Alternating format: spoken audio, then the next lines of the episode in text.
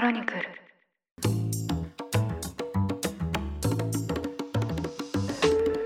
おはようございます。7月13日木曜日ニュースコネクトあなたと経済をつなぐ5分間パーソナリティの野村貴文です。この番組では1日1つ5分間で世界のメガトレンドが上がるニュースを解説していきます。朝の支度や散歩通勤家事の時間などにお聞きいただけると嬉しいです。さてこのポッドキャストでは世界のニュースを取り上げているんですけど継続してウォッチしているとあ最新の動向はこういう風になっているんだっていう風にですねこう情報がアップデートされるものもいくつかあります。で今日メインのテーマとは違うんですけどまずあの昨晩入ってきたニュースで言うとアメリカの6月の消費者物価指数が発表されまして前年同月比で9.1%の上昇とこれ約40年半ぶりの高水準を更新しました。で先月の5月がですね8.6%ということで、まあ、その時ももうとんでもないインフレ率だなっていうふうにも思ったんですけどついにこう9%を超えるという状態になっていましてでこれでまあますますこう利上げも進むのではないかというふうに言われていて、まあ、かなり気がかりな状況です。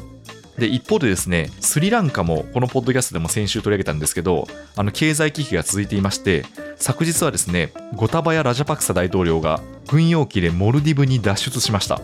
でも大統領がついにこうサジを投げてしまったという状態になっていまして国民が燃料や食料がなく苦しんでいる中で、まあ、そうした姿勢に対しては批判が集まっています。でこのポッドキャストではですね、まあ、ある日に起きた情報について、まあ、割と背景情報も含めながらお話をするように心がけてはいるんですけどそこである程度こう背景情報を知っていただいていろいろなメディアで最新ニュースを見ていただくとああの時言っていたことがこんな風に進行したんだなっていう風にニュースへの理解が深まるかもしれません、まあ、そういった意味で冒頭に2つお話をさせていただきました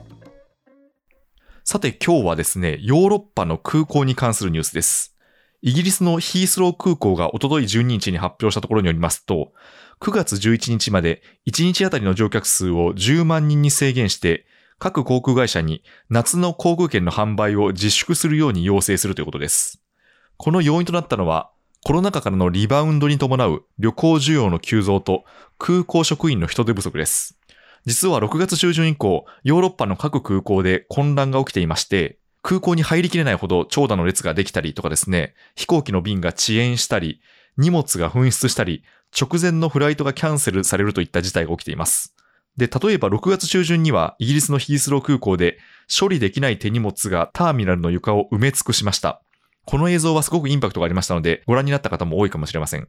こうした事態を受けまして、ヒースロー空港の CEO、ジョン・ホラルド・ケイ氏は、現時点では夏の1日あたりの平均乗客数は10万4000人に達する見込みであるということ。一方で現時点で空港が処理できる乗客数は1日10万人以下ということで、航空会社に対して10万以下にするための航空券の販売枚数を制限するように要請しました。また、ヒースロー空港としては、職員の補充を急いでいるものの、まだ全力で稼働できる用意はできていないと説明していまして、夏の旅行が別の日、別の空港に変更されるか、キャンセルされることになる旅行計画に影響を受ける方々にはお詫び申し上げますと述べました。この声明に対して、イギリス最大の航空会社の一つであるバージンアトランティック航空は、混乱を軽減するためにヒースロー空港が講じる積極的な措置を支持すると声明を出しています。こうした混乱はヨーロッパの他の空港でも起きています。例えば、アムステルダムのスキポール空港は6月に警備員不足と航空需要の急増を理由に定員制限をすでに導入しています。また、同じくイギリス・ロンドンのガトウィック空港も先月には7月と8月のフライトを減らすと発表しています。他の都市を見ると、ストックホルムのアーランダ空港では保安検査で非常に長い行列ができています。で、その列の長さは100メートル以上に上った日もありまして、多くの乗客が搭乗時刻に間に合わせるために5時間以上前に空港に到着することを余儀なくされています。またこうした中で労働環境も悪化していまして、労使対立も激しくなっています。ベルギーではブリュッセル航空が6月23日から3日間のストライキに入りまして、約315便が欠航しました。パリのシャルル・ド・ゴール空港でも6月に2日間のストライキが実行されまして、4分の1の便が欠航する事態となりました。